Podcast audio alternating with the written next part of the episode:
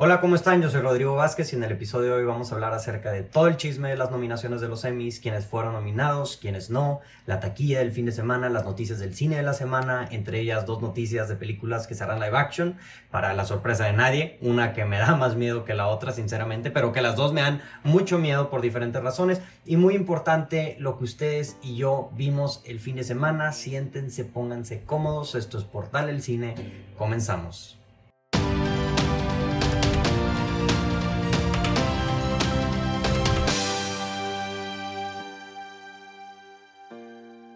Antes de empezar a hablar de la tequila de la semana, primero que nada, obviamente les tengo que decir a todas las personas que me están escuchando, muchas gracias por estar escuchando en este momento. Este, a todas las personas que ya nos siguieron por Portal el Cine, muchas gracias por seguirnos ya. Este, no está de más decirles, como cada uno de los episodios, que si no siguen, aún están a tiempo y no nos pueden seguir en Portal el Cine en Instagram, en YouTube, en TikTok que en TikTok hemos estado mm, poniéndonos pilas y ahora estamos tratando de sacar este, un, un, clip al menos al día. O sea, este episodio básicamente dividido en, en muchos clips. Este, capaz íbamos a sacar dos episodios, al, dos clips al día. No sé cómo va a estar la cosa. Lo que sí sé es que ya lo reactivamos esa red social. Facebook también estamos, pero no publicamos tantas cosas porque ya nadie usa Facebook, a menos de que tú seas una de las personas que, que siga utilizando Facebook, que en ese caso, pues, eh, saludos este, a, a, ti que nos está escuchando que se escucha Facebook. Y pues primero que nada, este, hola, ¿cómo están? Nuevamente, una vez más, bienvenidos al martes de chismecito del cine, este, que, que no sé si así lo voy a terminar poniendo, porque ya saben, la gente que nos escucha cada semana, saben que me gusta el chisme, el día de hoy es martes, me encuentro solo, listo para hablar acerca de, de chismecito, es la segunda semana seguida que hago algo de este estilo, desde que regresamos de nuestro retiro espiritual, este... Y estoy pensando en un nombre para este episodio semanal que estaré haciendo. aún no lo he decidido. Entonces, si se les ocurren ideas, este, lo pueden sugerir. Hasta ahorita va ganando el chismecito o, algo por el estilo. Porque pues nomás me falta la, taza de café, pero ya estamos listos. Y, vaya que chisme esta semana. Digo, vamos a hablar acerca de la taquilla. No hay tanto chisme de la taquilla como, como la semana pasada que había mucho de qué hablar por Top Gun. Este, digo, sí ocurrieron cosas, se estrenaron películas y esas películas ganaron dinero, unas sí, unas más que otras, pero mm, ahorita donde está, donde está el sazón, creo, esta semana son en las noticias, que hay unas muy buenas, y en las nominaciones de los Emmys. Ahora, probablemente yo sé que ustedes están escuchando y diciendo, Rodrigo, pero si no eres portal de la televisión, eres portal del cine, yo vengo a hablar acerca de cine yo sé, yo sé, y sí vamos a hablar acerca de cine en las noticias del cine y obviamente al final en lo que ustedes y nosotros este, vimos el fin de semana. Nuevamente me encuentro yo solo, como les dije al principio, y, y como siempre todos los lunes en la mañana les mando mensaje en el grupo de Instagram de que raza que vieron el fin de semana, platíquenme, este y pues ustedes contestan, la neta, siempre estoy bien agradecido por porque nos pelan, porque pelan las preguntas que pongo. Y, pues no es la excepción, voy a leer algunas aquí, otras las voy a contestar ahí este, directo en Instagram, pero si estás escuchando aquí y escuchas tu pregunta o la, o la película que viste, muchas gracias por escuchar, muchas gracias por publicar. Y pues vamos directito con una transición a hablar acerca de la taquilla en México este fin de semana. Pues la taquilla de México no sorprendió tanto, sorprende un poco porque Elvis, que creo que es la película que se estrenó esta, esta semana, eh, decepciona un poco. Eh, obtuvo el número 4 eh, en la taquilla de México. En primer lugar, repite la número 1, Thor, Amor y Trueno, este, ya que lleva acumulados 392 millones de pesos. Este, pero, pero pues sí, o sea, le, ha ido bien en, en, México, como no es a sorpresa de nadie, la película de Tora Amor Trueno. Sé que con la crítica está un poco mixta de lo que he escuchado de ustedes y platicado con ustedes en redes sociales, específicamente la semana pasada. Sé que para ustedes este, le tienen un poco más cariño a esta, a esta película que la crítica. Este, en número 2 sigue dominando totalmente Minions Nace un Villano, que ya ganó 574.4 millones de pesos en la taquilla mexicana. O sea, ya ahorita, digo, es la tercera semana de exhibición que, lleva, pero si le saca su buena ventaja, le saca casi 180 millones de, pesos de diferencia a este, a este Thor. Entonces significa que a Minions le está yendo mejor que, que Thor, Amor y Trueno. Y, y esto se, se, transmite igual en general en, en, el resto del mundo, específicamente en Estados Unidos. También Minions se ha mantenido fuerte. Y pues sí, en tercer lugar, yo creo que para mí la mayor sorpresa, no solamente por verla en el tercer lugar después de ya la cuarta semana de exhibición, como dice aquí, este sino porque también ustedes este fin de semana muchos me dijeron que la vieron eh, y es el teléfono negro. El teléfono negro, ya lo hablé la semana pasada, ha estado le ha estado yendo muy bien en la taquilla mexicana. Creo que es el segundo o tercer mercado ya mm, donde más dinero ha recaudado. Creo que el segundo después de Estados Unidos, lo cual es una barbaridad. O sea, tomando en consideración que también está este, Inglaterra dentro del mercado. Y, pues sí, a la gente, específicamente a los mexicanos, les está gustando el teléfono negro. Eh, hay varios del equipo que ya la vieron. El, el review que ya lo tenemos ahí en, en Instagram, en, en, una publicación.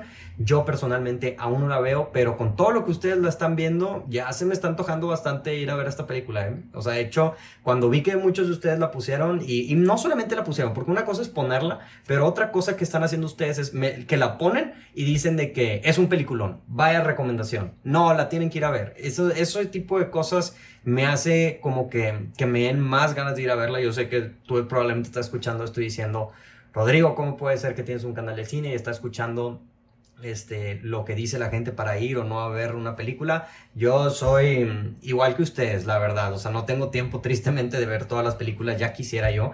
entonces, a veces cuando hay una película que pasa a mi radar o que digo, oye, mejor me espero a que salga en Blu-ray o que la pueda rentar o que la suban a Netflix. Cuando hay muchos de ustedes que hablan bien de una película, este, sí me, me animo a verla y, El teléfono negro definitivamente es una película que, que, está ahí, en, al menos con la gente que me sigue, con, mi, con, con nuestra comunidad de Portal del Cine.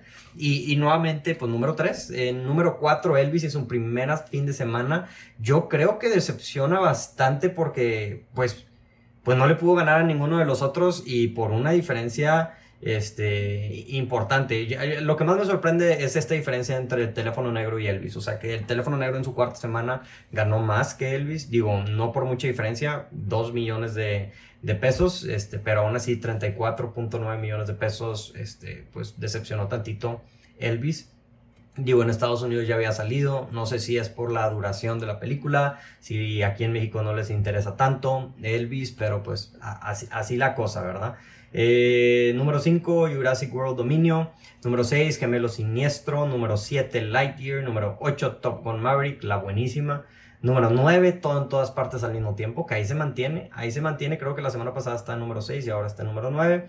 Y, y número 10, El Hombre Perfecto. Este, de esto, pues ahí sigue todo en todas partes al mismo tiempo, sigue con sus dos salas de cine, dos funciones por sala y en algunas salas y yo la volví a ver, este, creo, no sé, creo que ya la había visto cuando hablé con ustedes, eh, pero no había hablado, no había publicado el podcast, ya saben que tuve sentimientos mixtos con esta película, no porque se me hizo mala, sino que sí me gustó, pero me la sobrehypearon y es un tema muy difícil, o sea, cuando te sobrehypean una película y, y, me pasó bastante con esta película, este, sí, me, la sobrehypearon, o sea, yo entré con una expectativa, o sea, obviamente vi que la crítica estaba muy buena, tenía 95% en Rotten Tomatoes, todo el mundo que la vio mm, decía es un peliculón, o la mayoría de la gente dijo es un peliculón, una de las mejores películas que he visto, amigos que tengo que dicen de que, oye, me, me, voy a tatuar algo que sucede en la película y digo, que madres, o sea, ¿a qué me estoy metiendo? ¿Qué, ¿A qué me estoy metiendo a ver?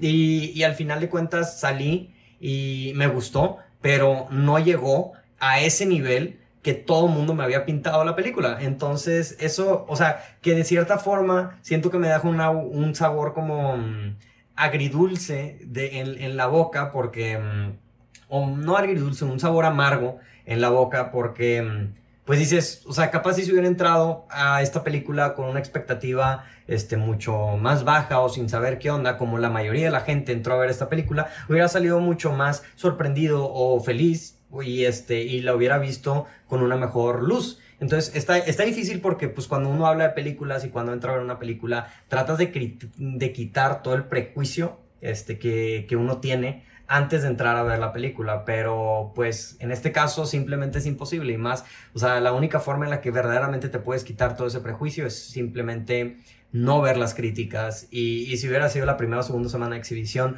eh, pues es más entendible, pero yo como, como no estuve este, en el país, no pude ir a verla, entonces la, la tuve que ver en la semana 5, ahorita ya está en la semana 6, entonces ya no solamente, no, y eso agregándole que en Estados Unidos salió en marzo, entonces ya llevas tres meses de hype de Estados Unidos más un mes de hype de aquí de México.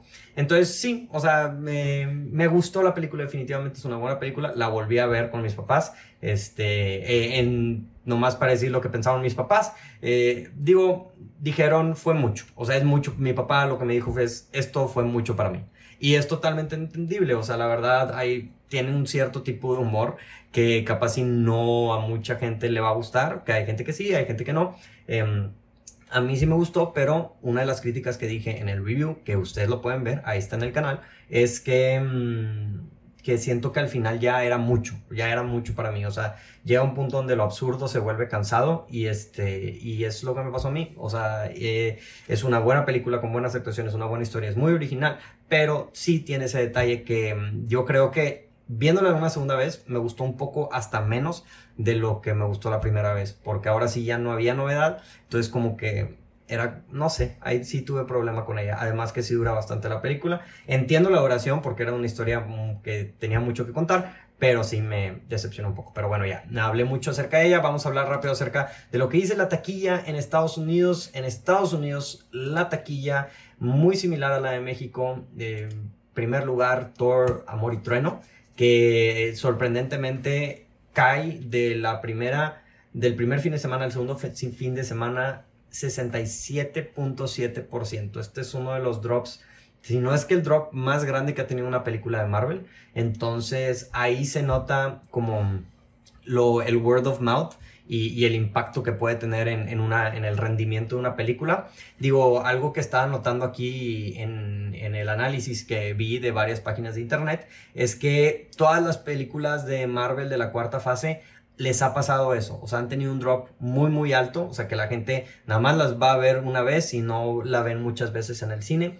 No sé si sea por la calidad del producto o, por, o porque simplemente ya son diferentes tiempos, este, pero, pero es un hecho, o sea, no, aún así, de lo que leí, sigue siendo la película que pinta ser la más taquillera de Thor como la franquicia, pero pues sí es ahí como que unos red flags que se están prendiendo así como que a ver, estás teniendo este drop, o sea, no, no, están, no están cargando ahí con lo, con la, con la cuerda o con la que, que antes estaba cargando.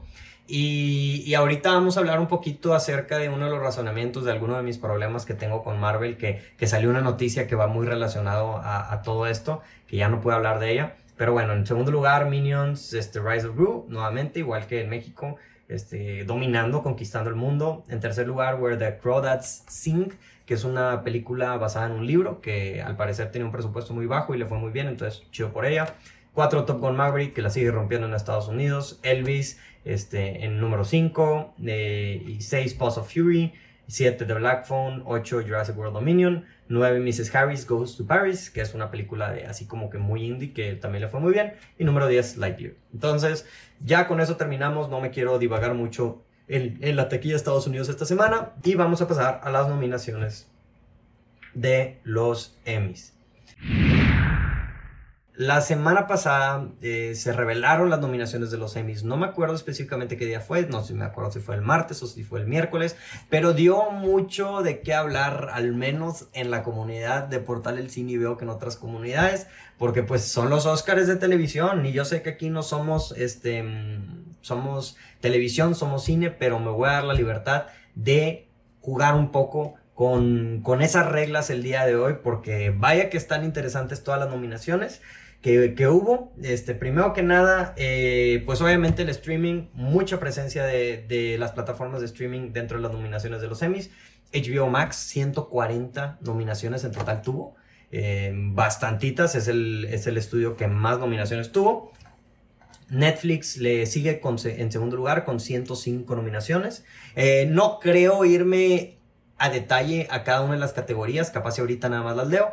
Pero pues sí vamos a hablar acerca de ciertas cosas que me llamaron la atención de todas las nominaciones de, los Emmys. Este, y, y, pues lo primero que quería hablar, obviamente para las personas que me conocen ya saben que si iba a hablar acerca de las nominaciones de, de los Emmys, iba a hablar acerca de esto. Y es la serie que más nominaciones tiene este, al Emmy este año. Y obviamente es Succession, esta serie de HBO Max. Tiene 25 nominaciones, incluida mejor serie, eh, a mejor serie de drama, es una serie de drama.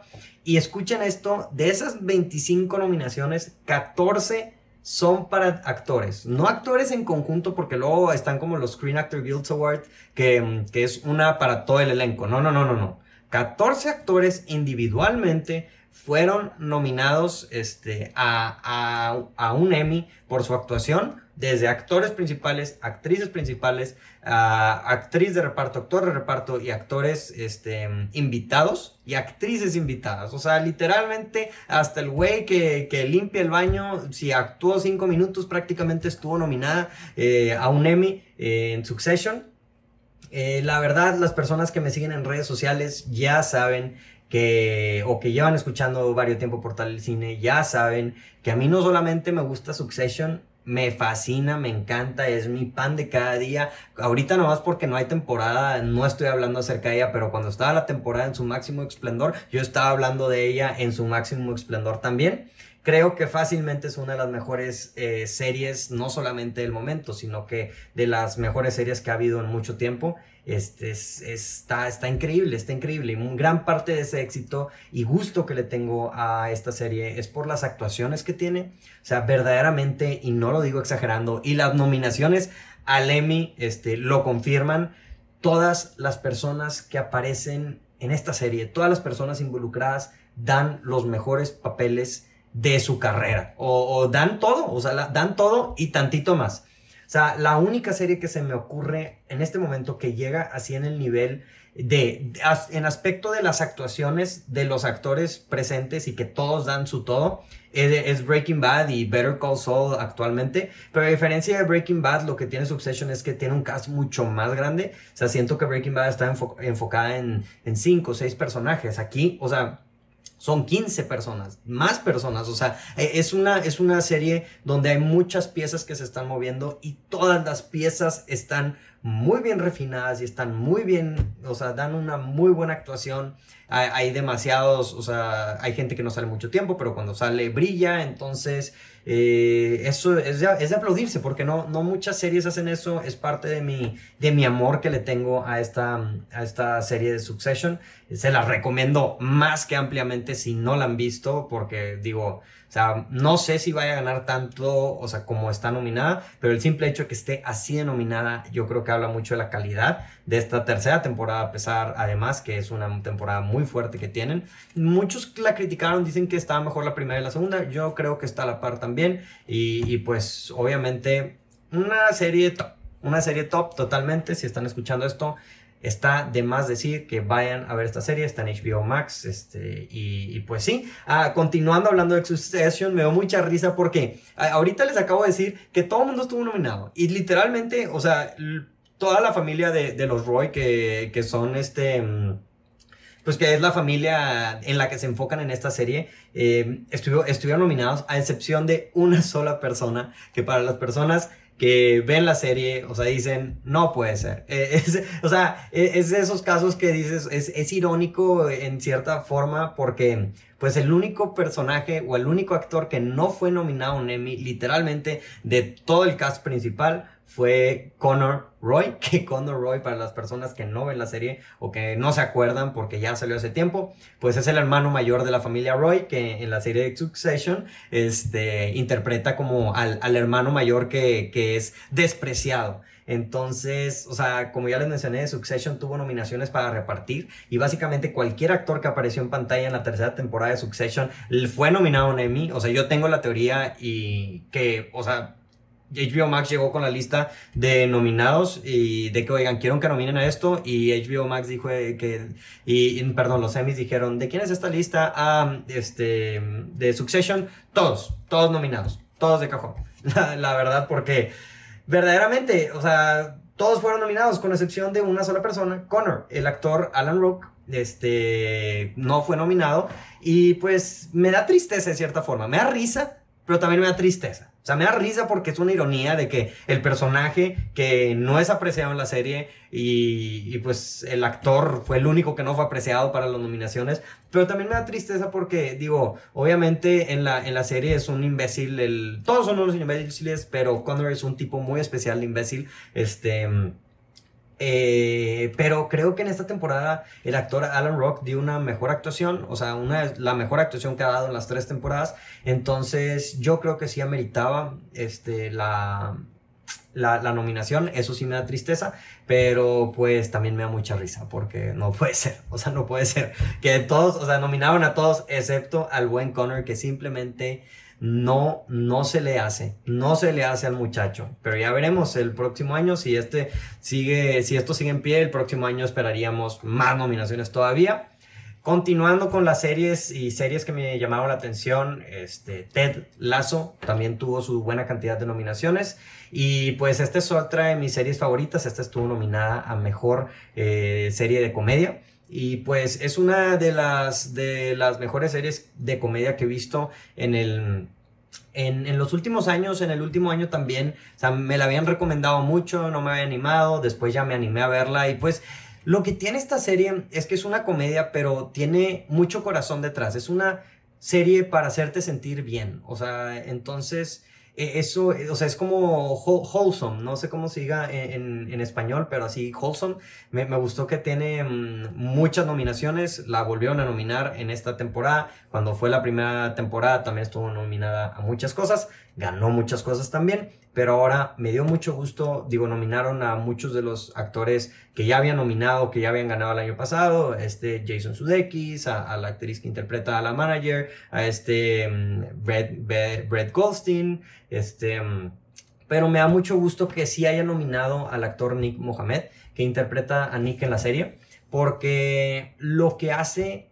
Eh, digo, para las personas que ya vieron la serie, obviamente no voy a spoiler nada de la serie, pero lo que hace él en esta temporada como actor y la transición de su personaje, específicamente de cómo lo ves que inicia la serie y a cómo está en la última temporada, específicamente una de las últimas escenas del último capítulo, es, es verdaderamente de aplaudirse. Es en verdad algo de aplaudirse. Este, no sé contra quién vaya a competir, pero creo que es un candidato muy fuerte. No cualquiera te puede dar un, cambio tan drástico un personaje y esa última escena, buenísimo, te rompe el corazón totalmente, pero muy, muy, muy buena. Este, lo recomiendo bastante. Nick Mohamed, eh, felicidades por, por esta nominación y ojalá que ganes. Bueno, ahorita vamos a ver, no sé quién es la competencia, capaz si hay alguien que me guste más en la competencia, pero por lo pronto, hasta que no vea todas las nominaciones, ojalá que ganes. La siguiente serie que también estuvo muy nominada, creo que estuvo nominada casi igual que Ted Lasso o pero también todos sus actores básicamente fueron nominados a mejor serie limitada, este, y fue The White Lotus. Eh, una, una, actriz principal, digo, nominaron a mucha gente, nominaron a Alexandra Daddario, felicidades Alexandra Daddario, a Sidney Sweeney, también la nominaron, aquí por eh, actriz creo que invitada, y pues con esta nominación, Sidney Sweeney tuvo dos nominaciones en estos Emmys, eh, una por Euphoria y otra por esta serie de White Lotus, que es una comedia. Y pues, este, mm, muy bien merecido. No he visto Euphoria, pero he visto muchos clips de Euphoria, porque si te metes a TikTok y más en la temporada cuando estaba saliendo Euphoria, ya prácticamente era como si vieras la serie. Todas las, todas las escenas de Sidney Sweeney las vi más de una vez, este, porque pues estaban en todos lados, ¿verdad? Eh, cuando salió la serie. Y pues, este, además cuando en esta semana salió un video donde sale ella llorando, hablando con su mamá de que la nominaron dos veces al Emmy, y este tipo de cosas siempre le llegan a uno, o sea, hace sentir como que madres, uno podría estar ahí, ¿verdad? Entonces, eh, eso, eso sí está chido y es una de las cosas que, que, que me gustó de las nominaciones en general de, de este año. Eh, otras cosas que me gustaron de las nominaciones, de, del año, de, de, este año de los Emmys, es esta Ria Seahorn, creo que se llama, que interpreta a Kim dentro de la serie de Better Call Saul. Raza, primero que nada, Better Call Saul, o sea, ahorita ya está prácticamente al nivel de Breaking Bad. Yo sé que hay muchos puristas que van a decir, no, es que Breaking Bad es una serie, es una joya, es, de lo mejor, y sí, pero Better Call Saul está ahí también. Es momento de que la raza acepte que Better Call Saul está al nivel de Breaking Bad. Hay gente que le dice, este, hay gente que dice que mm, les gusta más Better Call Saul o que creen que Better Call Saul es mejor que Breaking Bad y no es algo muy descabellado. Yo no comparto esa idea. Yo creo que Breaking Bad al final de cuentas sí me, sí me gusta más, pero Better Call Saul está ahí. Y ahorita estaba hablando acerca de cómo hay series en donde cada uno de los actores da un increíble papel o una increíble actuación. Y creo que la otra serie, además de Succession, es esta, es Better Call Saul. Todos hacen un muy buen papel. Y digo, a diferencia de otras series, a lo largo de los años sí han ido reconociendo estos, los semis, esta calidad de la actuación. En este Bob Odenkirk ha sido nominado este, varias veces, el personaje que hace, el actor que hace Mike, em, también varias veces, pero una persona que nunca había sido nominada, que año tras año las personas que siguen los semis habían estado diciendo, este, la ignoraron completamente y la ignoraron más de una vez, es esta Rhea Seahorn que interpreta a Kim en la serie Better Call Saul. Y, la verdad es más que merecida esta nominación. Ella hace una muy buena actuación. Me sorprende que no la habían sido nominada, que no haya sido nominada hasta este punto. Y, y, pues, y pues sí, o sea, es, es lo que quiero decir. Que, que, bueno por ella que al fin se le hizo. No sabemos si vaya a ganar, pero su rol como Kim es buenísimo e, y definitivamente uno, uno que, que nos hubiera gustado que hubiera sido tan galardonado o tan aclamado, este, al igual que, que, otros dentro de la serie, porque está al nivel de la serie. Hablando de cosas que no me gustaron tanto, aunque me estoy adelantando un poco, em, este Lalo Salamanca, nuestro bien Tony Dalton, no lo nominaron a un, a un Emmy este año por su interpretación de Lalo Salamanca, a pesar de que también es una de las mejores actuaciones. Pero bueno, pues no se puede tener toda la vida, definitivamente. Me da mucho gusto que sí nominaron a Rhea Seahorn y pues habrá, habrá que ver si se lo puede llevar, porque la competencia, como ya mencioné, creo que ahí sí compite directamente contra al Sidney Sweeney y otras actrices. Entonces, ya ahorita leeré rápido todas las nominaciones. Entonces, por lo pronto, eso, eso, es, eso es algo de lo que hay que notar y poner atención, que nominaron por primera vez a esta actriz. Otro de los gustos que me, que me dan, y ya de los últimos gustos que me dan, es que nominaron a Adam Scott en Severance, este, lo nominaron, raza, lo nominaron. Para las personas que, que, han estado escuchando, saben que hace dos semanas, en lo mejor de junio, alguien puso que vio Severance y yo les dije, y, y lo predecí como profeta, no sabían, no sabía que la próxima semana, este, se iban a dar las, las nominaciones de los Emmys, pero yo dije, Adam Scott debería ser nominado a, ¿cómo se llama? Adam Scott debería ser nominado a Mejor Actor por su actuación en, en, esta serie de Severance. Es un papel dual, o sea que interpreta dos versiones del mismo, muy diferentes una que la otra. Y, y aparte es un actor que normalmente es conocido por comedia o por diferente tipo de actuaciones, que se sale el molde de, de su actuación y nos da esta super actuación que también Severance estuvo muy nominada y, bien merecida, pero que me da mucho gusto. Amsco totalmente merecido, o sea, me, me, llamaría la atención si no me llamaría la atención si de aquí en adelante vemos más roles para Adam Scott. De hecho, eh, para la tristeza mía, no, no, no, no gusto, quisiera decir que es gusto, pero no es gusto, lo acaban de castear para la, la película de Madame Web que es la película en la que va a salir Sidney Sweeney, Dakota, Johnson y de estas que están haciendo del universo de, de Sony de Spider-Man, ¿verdad? O sea que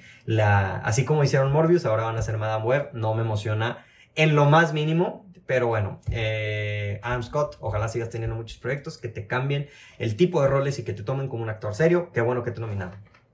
Entonces, ya se acabó con lo bonito de los, de los, de los Golden Globes, de los semis por ahora. Ahora vamos a las omisiones importantes. Este, son algunas, no muchas.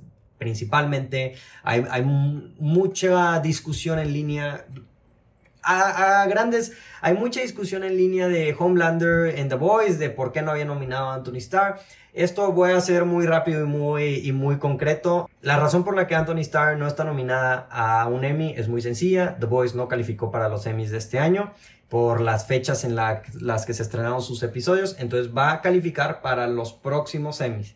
Esto, digo, lo que sí voy a decir es que afecta mucho sus oportunidades, yo creo, porque todavía falta mucho para esas. Entonces, puede ser un caso de que la gente ya no se acuerde a la hora de votar de los Emmys de esta gran actuación, que sí, es una muy buena actuación, este, que ya no se acuerden el próximo año de, esta actuación, porque no creo que, la cuarta temporada salga antes de, que, se, de que sea elegible eh, para los Emmys, entonces habrá que ver pero sí le afecta sus, sus, oportunidades y lo que más me gustaría es que, que nominen a Anthony Starr, pero pues quién sabe si se va a poder.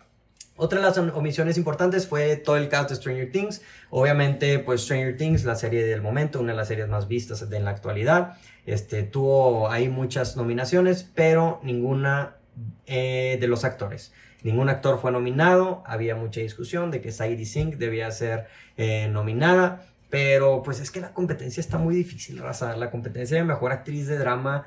O sea, tienes a, Reese Witherspoon, tienes a, a, muchas. Déjame les digo rápido quiénes son nominadas para que, para que vean contra quién estaba compitiendo CD Sync. Si ustedes están lívidos de que no, de que no los, de que no la nominaron. Jodie Comer por Killing Eve, Laura Linney en Ozark, que es la última temporada, Menali Linsky de Yellow Jackets, que también se ha hablado mucho acerca de ella, Sandra Oh, Killing Eve, que, estoy casi seguro que Killing Eve también es la última temporada. Reese Witherspoon por The Morning Show y Zendaya por Euphoria. O sea, la competencia está muy pesada. Digo, capaz si dices, oye, quitas una de Jodie Comer y, Sandra Oh y ahí metes a Sadie Sink. Pero creo que mm, eh, está, está complicado.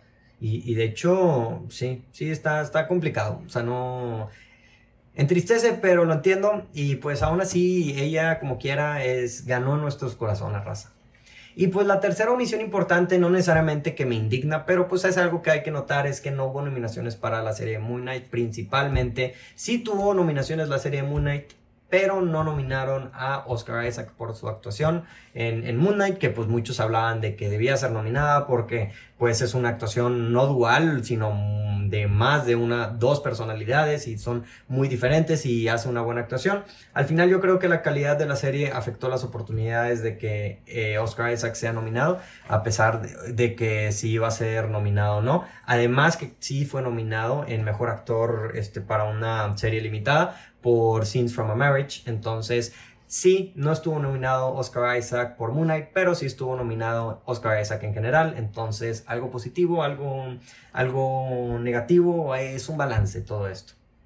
Entonces, ya para terminar las omisiones, digo, de seguro hay más omisiones que no me estoy acordando, pero una importante que, que veo que no mucha gente está hablando, pero vi un tweet que me llamó la atención de Mandy Moore, que es que no nominaron a This Is Us, no la nominaron a Mejor Serie y creo que a los mejores actores tampoco. Y pues era su última temporada y no recibió nominaciones. Entonces, pues sí, e, está triste, ¿verdad? Uno, uno siempre quiere o dice, me imagino que como artista y como fan de una serie, que cuando tu show se termina o tu programa se termina, si no la premiaron durante muchos años, pues que al menos al final. Digo, no es el caso con DC Sauce, que sé que varias temporadas sí ganaron mejor serie, pero, pero pues sí, o sea, uno quisiera que pues al final este, la, la nominaran o la, la aclamaran, como eh, digo, ves aquí casos como Ozark o muy probablemente va a ser Better Call Saul, pero pues no es siempre es así, ¿verdad? Digo, no he visto la última temporada, no sé si es buena en su calidad o mala en su calidad, pero, pero pues sí, e, es lo que es y es algo que capaz si no mucha gente notó. Pero pues aquí lo tenemos por ustedes por si están con el pendiente.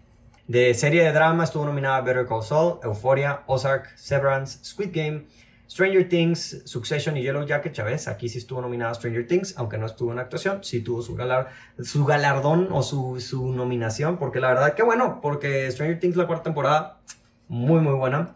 La de en serie de comedia, este, Abbott Elementary, no la conozco. Barry, buenísima, se la recomiendo. Curb Your Enthusiasm, sorprendente para una serie de comedia como esta que ya lleva creo que en su temporada 13. Hacks, no la he visto. Wonder The Marvelous Mrs. Maisel, también ya está en las últimas temporadas. Only Murders in the Building, eh, que es la, esta serie con Steve Martin, eh, Martin Short y mm, Selena Gómez, que dato curioso también, y hablando de omisiones, este sí se me había pasado. No nominaron a Selena Gómez a Mejor Actriz de Comedia, cuando sí nominaron a este eh, Steve Martin y Martin Short, este, que son los dos protagonistas. A ellos sí los nominaron, a ella no. Eh, nuevamente yo creo que tiene que ver con la competencia, pero bueno, Ted Lasso también está nominado a Mejor Serie, What We Do in the Shadows también a Mejor Serie, ya que vayan a ser los Emmys hablaremos de quién creo que va a ganar, pero en series limitadas, Dope Sick, The Dropout, Inventing Anna, Pam and Tommy, eh, que de hecho también estuvieron nominados Sebastian Stan y esta, y esta chava que se me fue el nombre. Em, mejor actor en una serie de drama, Jason Bateman por Ozark, Brian Cox por Succession, Lee Jung Jae por Squid Game. Este, mm, sorprendente, tanto cariño por Squid Game en, esta, en estos, ¿cómo se llama? Em, en, en, estas nominaciones, Bob Odenkirk por Better Call Saul, Adam Scott por Succession y Jeremy Strong por Severance y Jeremy Strong por Succession. Eh, mejor actriz en una serie de drama, ya la dije ahorita que estaba hablando acerca de, de Sadie Sink. Este, mejor actriz, mejor actor en una serie de comedia, Donald Glover por Atlanta, Bill Hader por Barry, Nicholas Holt, Steve Martin, Martin Short y Jason Sudeikis. Mejor actriz en una serie de comedia, Rachel Brosnahan por The Marvelous Mrs. Maisel, Quinta Brunson, Abbott Elementary, no sé, Kaylee Cuoco, The Flight Attendant, que esa serie creo que ya la cancelaron. El Fanning, este, The Great, eh, Issa Rae por Insecure y Jean Smart por The Hack. Puedo seguir hablando este, acerca de todas, de todas las series limitadas y todo, pero no les quiero hacer el cuento muy largo. Entonces digo, ahí lo pueden ver en internet quién estuvo nominada. Esos son principalmente las que me llamaron la, la atención. Lily James era Pam, de Pam y Tommy, ¿verdad? Ya lo acabo de leer. Entonces vamos a pasar ahora sí a las noticias de el cine.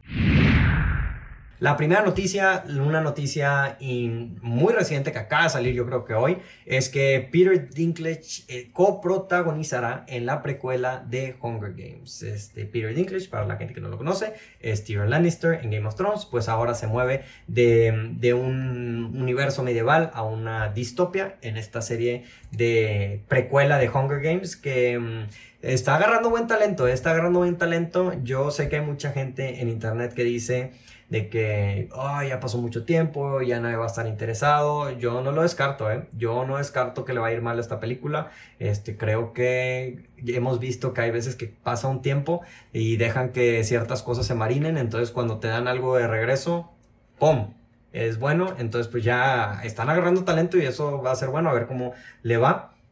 Este, yo les dije al principio del episodio que iba a hablar acerca de noticias de cine, acerca de live action que me daban miedo. Y, y la primera es esta, es esta noticia em, que Winnie the Pooh, Blood and Honey, es, es una película que, van a sacar de muy bajo presupuesto eh, acerca de Winnie the Pooh, eh, que ahora es un asesino, que creo que porque eh, Christopher Robin los, los abandona y Winnie the Pooh se convierte en un asesino, es live action, está, o sea, se ve así macabra, mm, con bajo presupuesto, cheesy, mala. O sea, la razón, la lógica detrás de esta, de esta película es simplemente el hecho de que este año o el año pasado los derechos de Winnie the Pooh se convirtieron en este ya no hay derechos de autor o ya no ya no hay copyright, se levantó el copyright, entonces cualquiera puede hacer una película, una serie o lo que sea de Winnie the Pooh.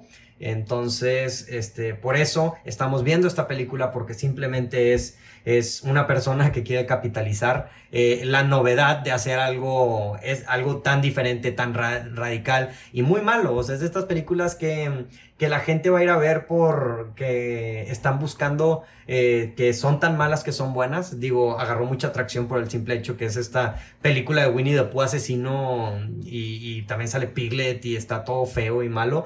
Entonces, les diría que la iría a ver por puro morbo, pero no. O sea, no me gusta que hagan este tipo de cosas este, la gente. Entonces, no voy a apoyar este tipo de cosas, por más mala que sea. Es mala adrede simplemente porque quieren sacar dinero rápido. Entonces, no caigan en eso, no caigan en eso, raza.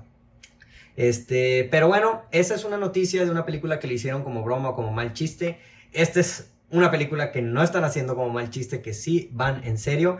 Y es que esta semana salió la noticia de que no solamente va a haber un live action de Lilo y Stitch, sino que ya tiene su director, la persona que fue elegida para dirigir la adaptación live action del buen Lilo y la, la buena Lilo y el buen Stitch es Dean Fleischer Camp, director de la película reciente de Marcel the Shell. Es una, es una película que está basada en un cortometraje este, y que está teniendo muy, muy buenos reviews. Es, es, un, es una conchita stop motion que es como un documental. Este, es estos como The Office, ¿verdad? O sea que, que pretende que es un documental, pero es falso, es una conchita y que tiene una voz pillida y este, que, que tiene muy buen corazón. Es una película, pues, chiquita, de bajo presupuesto, basada en un cortometraje dirigido por el mismo director y que que cómo se llama, que la trae esta empresa pues A24 y que le está yendo bien, nuevamente en taquilla y en, y en ¿cómo se llama? Y con la crítica, entonces ahora ese director este pues va a ser el va a ser ahí el que va a dirigir o el que encargaron de dirigir la adaptación de Lilo y Stitch. Y pues yo digo, basta, raza, basta por favor, basta, o sea, e, es, esto es un dato curioso que, que me sorprendió bastante, o sea, Stitch es uno de los juguetes o de los peluches más vendidos de Disney. Eso, o sea, yo no lo sabía hasta, hasta que me dijeron y luego hace poquito tuve la oportunidad de ir a Disney y, lo ves totalmente. O sea, hay una sección enorme solamente para peluches de Stitch. Entonces, o sea, yo no sabía verdaderamente, y me sorprende verdaderamente, que, este personaje Stitch, que es un personaje que salió una película hace muchos años, tenga tanto impacto. No sé si ha ido creciendo con el tiempo o si es algo que siempre ha existido. Pero pues bueno, ahora ya le toca el treatment live action a ver cómo les va. Este, digo, el director hizo una buena película y, y ahí como chisme, como chisme les agrego que este director, o sea, la voz que interpreta este, a Marcel, Duchamp es esta Jenny Slate. Y Jenny Slate estuvo casada con este director hace mucho tiempo, cuando inicialmente hizo el primer cortometraje. Este, cortaron hace, hace ya 8 o 9 años y, y pues sí, nomás ahí como, como chisme, que no sirve, nomás es algo que sé y se los quería compartir. Este, otra noticia es que la directora, hay muchas cosas, muchas noticias, les digo, y, y de los semis se nos va a ir el tiempo, se nos va a ir tiempo. Llevamos el minuto 40 y todavía ni siquiera empezamos a hablar de lo que ustedes vieron el fin de semana. Madre mía. Pero pero bueno, la, la, directora Emerald Fennell, este, en noticias, que es la directora de Promising Young Woman, está ayudando a reescribir el spin-off de John Wick, que es estelarizado por Ana de Armas, el spin-off que se llama Valerina. Eso, pues, muy bueno. O sea, esta directora este, tiene, tiene un Oscar a su nombre, entonces, pues, no está de más que, esté ayudando a, reescribir el spin-off. Yo creo que le está metiendo ahí este, algún tema de empoderamiento a la mujer, que digo, Promising Young Woman, para cualquier persona que lo ha visto, habla acerca mucho del empoderamiento de la mujer, de, del feminismo moderno, etc. Entonces no me sorprendería, me emociona, definitivamente. No sé quién va a dirigir esta película. Este, verdaderamente no sé quién va a dirigir esta película, pero, pero sí promete. Ana de Armas, digo, no le fallas ahí, demostró que tiene sus acting chops en la película de Misión, de Misión Imposible, de, de James Bond. Entonces, pues, pues sí, a, ver, es, es, una pequeña noticia que capaz sí inspira un poco más o emociona un poco más a lo que podría o va a ser esta nueva película, este spin-off de, del universo John Wick, Ballerina. La siguiente noticia es que salió el trailer de The Monsters. Ahora, si esto hubiera sido un fin de semana, otro fin de semana, si nomás hubieran sacado la noticia, yo no estaría hablando acerca de este trailer. Esta serie personalmente me vale madres. Este, pero esta película es dirigida por Rob Zombie, quien es conocido por las películas de terror, este, como Halloween creo que hizo y muchas, creo que hizo una de Texas Chainsaw Massacre. Y pues, y que cambia para esta película de un aire completamente al dirigir una película que es para niños o para toda la familia. Ahora, en papel esta idea suena interesante. Eh, no es la primera vez que vemos a un director de terror o, este, o películas para adultos que dirija películas para niños. Hace tiempo vimos a Martin Scorsese que hizo la película de Hugo y Eli Roth recientemente hizo la película de A House with Clock in Its Walls, que también es una película para toda la familia. Y pues ahora le toca a Rob Zombie. Entonces, miren, siendo sinceros, eh, el trailer de The Monsters como noticia a mí personalmente, si esto hubiera sido cualquier otro trailer, me hubiera valido madres. Me hubiera valido completamente madres. No estaría hablando de él el día de hoy, en este momento, aquí con ustedes. Porque, mm, pues sí, o sea, yo no vi The Monsters, la verdad, entonces no empatizo. Rob Zombie para mí no es un super director, entonces no estaría hablando acerca de ello. Pero el día de hoy, no estamos hablando de ello por lo innovador que es que Rob Zombie esté haciendo una película de niños y cuando usualmente hace películas para adultos. Ese tema ya pasó. El día de hoy estamos hablando porque salió el trailer para The Monsters y el trailer está malísimo con M mayúscula. No les estoy exagerando, raza. Primero que nada, si no han visto el trailer, píquenle pausa en este momento, vayan a ver el trailer. Pero no les estoy exagerando, que es uno de los peores trailers que he visto en mi vida. Uno de los peores trailers, aclaro un poco, para una película que va a ser distribuida por una empresa grande, que es Universal, la que va a distribuir esta película, es el peor trailer o de los peores trailers que he visto. Es horrible, verdaderamente. O sea, pero no so, o sea, el problema es que no es que el trailer sea horrible. El problema es que la película se ve muy, muy, muy mala. Este, o sea, creo que, nuevamente vayan a ver el trailer de esta película y quiero que hagan un juego mental para tratar de adivinar cuánto cuesta, cuánto costó hacer esta película. Porque si ves el trailer, si ya regresaste y estás viendo el trailer, vas a decir, esta película costó 500 pesos.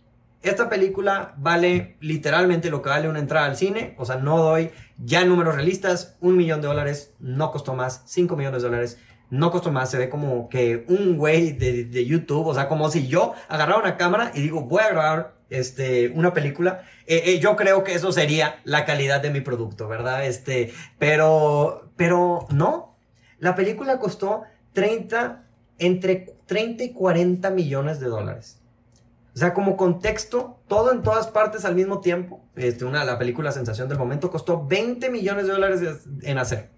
O sea, estamos hablando que 40 millones de dólares están entrando ya al territorio de películas como no sé, como The Northman, que cuesta un poquito más, o sea, o películas, o sea, que buenas o buen, o sea, no es un bajo presupuesto. Entonces, digo, esto para mí es, es, es, es, es una falta de respeto tan grande que, que, llega al punto en donde podría ser criminal. O sea, y que, que, llega al punto donde se está convirtiendo en estafa esto que me están diciendo. O sea, la verdad, es, es tan criminal la, la, la calidad del trailer que, que, si yo fuera el estudio, si yo viera ese trailer y yo fuera un director o un productor ejecutivo de la película, diría, voy a investigar mi propia película para ver que no se hayan robado dinero porque es una falta de respeto que 40 millones de dólares salgan con esa calidad de producto. Y ahora, no soy una persona que, que me gusta criticar así tan abiertamente una película que no he visto, porque capaz si la película es buena, pero simplemente la calidad del trailer,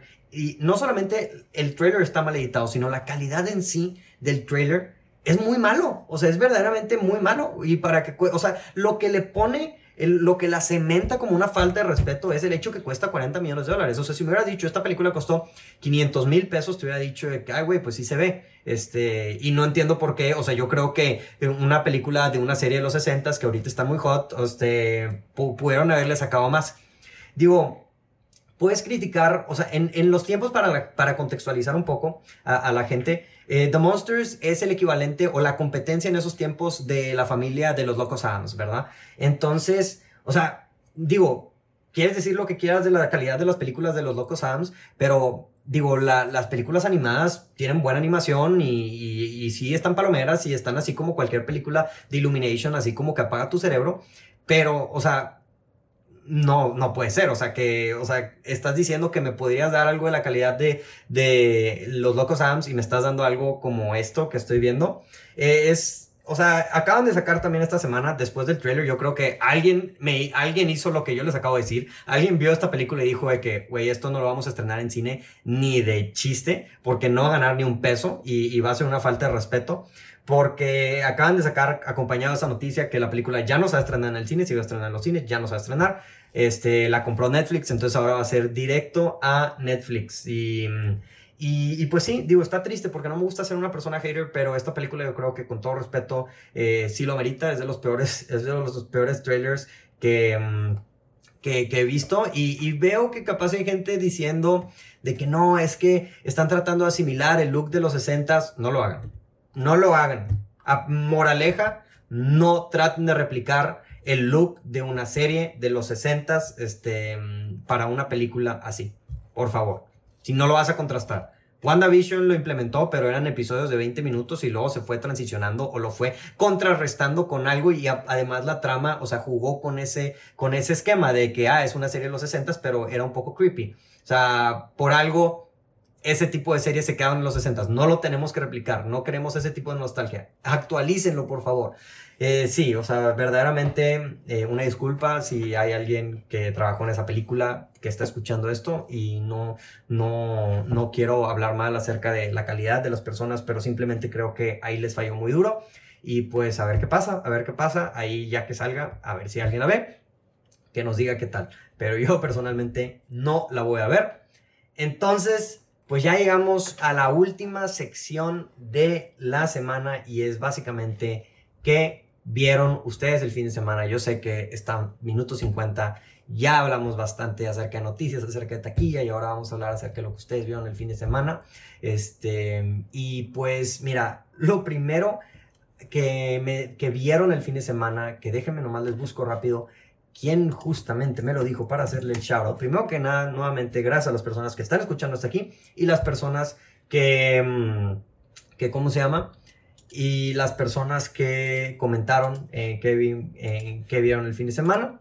Lo primero que me llama la atención, hablando de cosas, este, haters, que no, no quisiera sacar el hater totalmente el día de hoy, aunque ya lo saqué un poco para, para este trailer de The Monsters, eh, pero aquí dijeron, Rich-Weird0, que vio Resident Evil la serie. Y no solamente dice que vio Resident Evil la serie, sino le agrega que está pésima a su parecer y mira, yo no he visto la serie Resident Evil, esta que acaba de salir, pero sí he visto las críticas que ha recibido. Digo, en, para la gente que usa Rotten Tomatoes, tiene menos de 30% en Rotten Tomatoes eh, con, con, la crítica, pero además de eso, tiene con la audiencia un, un, nivel de aprobación del 20%, lo cual que para una serie tenga un nivel de aprobación de 20% está muy grave. O sea, está muy grave. He visto bastante que hay mucha gente que no le gusta, vi varios críticos de cine este, que, que no pudieron ni siquiera terminarla, que vieron dos episodios y la pararon porque les daba mucho cringe, porque, o sea, era, era muy mala en sí, y, y de lo que he leído, porque no he visto la serie y no voy, las, no voy a ver la serie, pero les paso las críticas que he leído para que ustedes la tengan a la mano, em, dicen que da mucho cringe la serie, que no tiene nada que ver con la franquicia original, o sea, que se basa en cosas completamente externas, y que está llena de clichés y lo más importante que ni siquiera da miedo, miedo tampoco. Digo, en base, en base al que no la he visto, lo único que puedo decirle a la raza es que, pues digo, tomen esa, esa es la crítica que hay acerca de la serie y pues mm, yo personalmente mejor le voy a poner skip. Ya si ustedes saben, ya saben esto es lo que ha dicho la raza. Si ustedes quieren calar este, su propia opinión acerca de eso, es totalmente válido.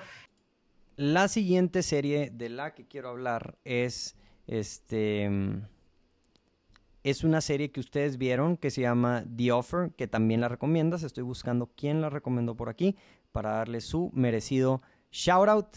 Y la persona que la vio es este. ¿Quién la vio? ¿Quién la vio? ¿Quién la vio? Viv.moran. Saludos, Viv. Espero estés bien. digo, yo no he visto esta serie, pero lo que sé es que es la serie de cómo grabaron El Padrino, de todo el drama detrás del Padrino, que al final terminaron ya.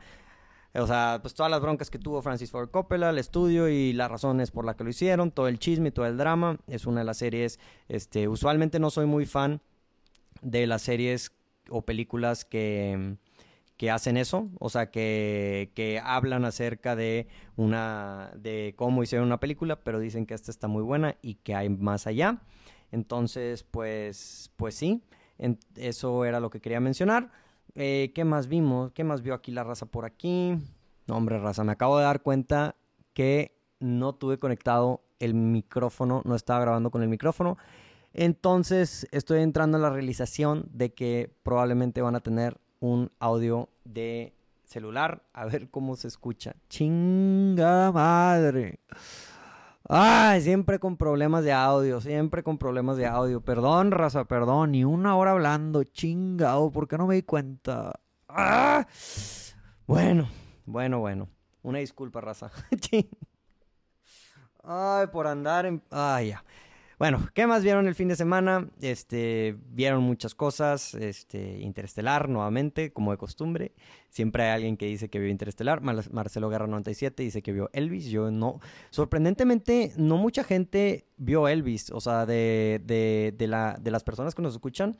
Eh, entonces eso, eso sí me sorprende bastantito. Eh, nuevamente, como les dije al principio del podcast, este, muchos de ustedes la película que vieron fue Black Phone. Diego.gaitán.04, por ejemplo, dice Black Phone, peliculón.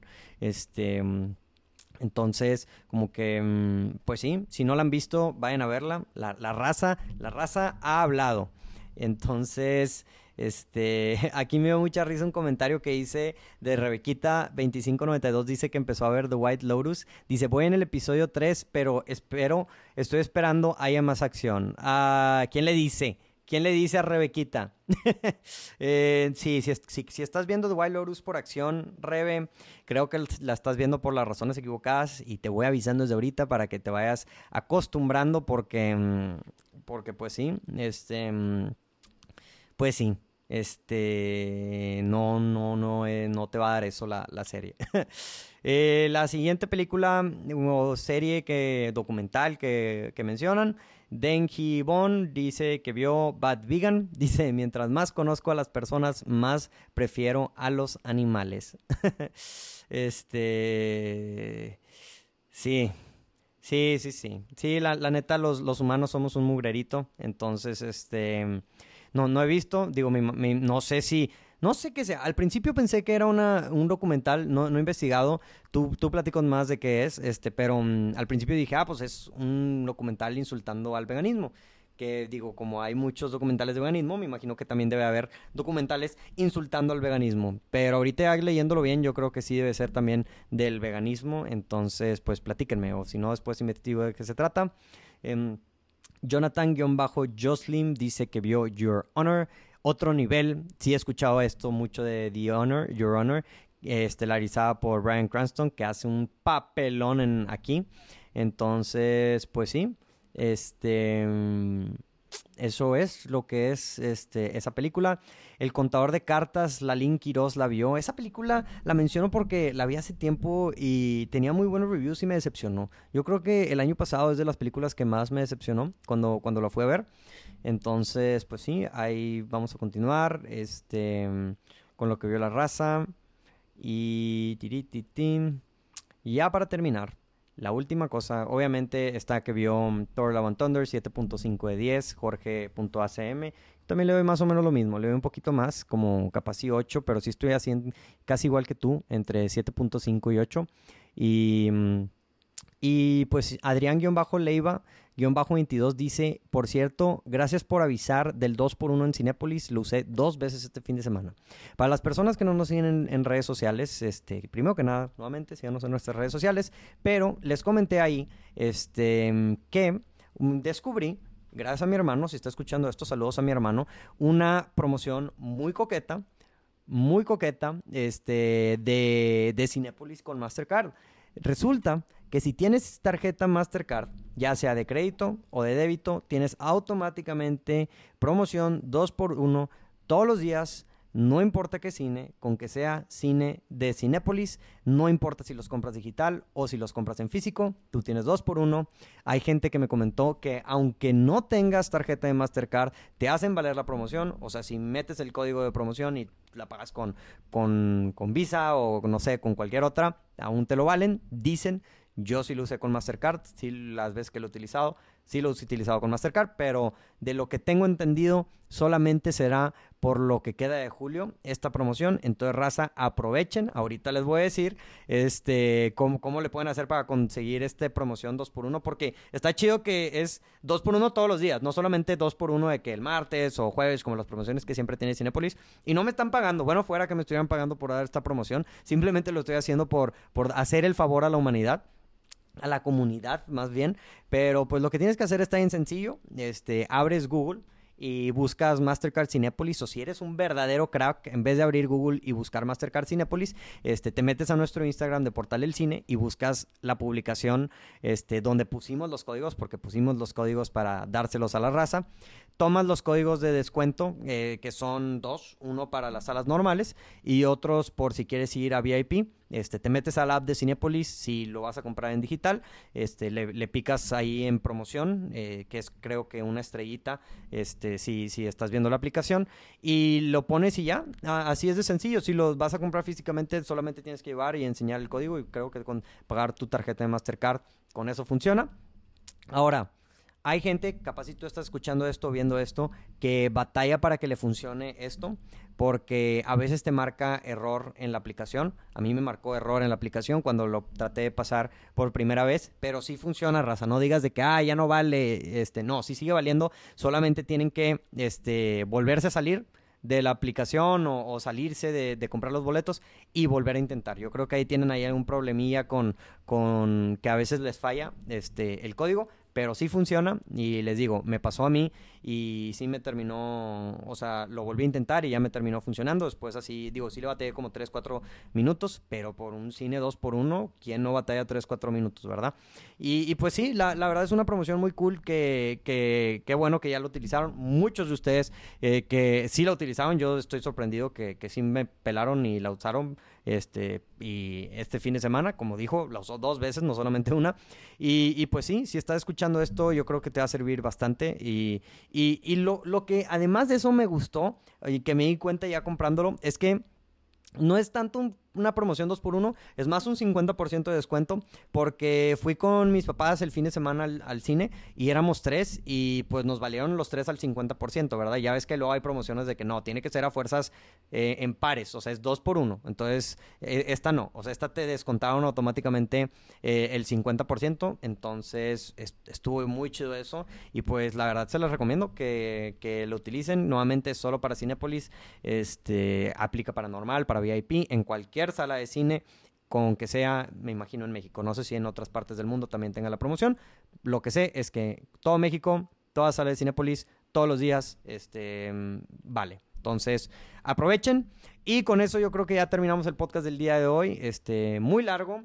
Eh, hablamos de muchas cosas. Este, ahí pasó la tragedia pasó la tragedia como de costumbre, que hubo problemas con el audio. Ya, ya, me, duele más que sea el audio, ¿verdad? Porque la gente que nos escucha no me gusta que luego no tengan la buena calidad de lo que están acostumbrados ya en Portal del Cine.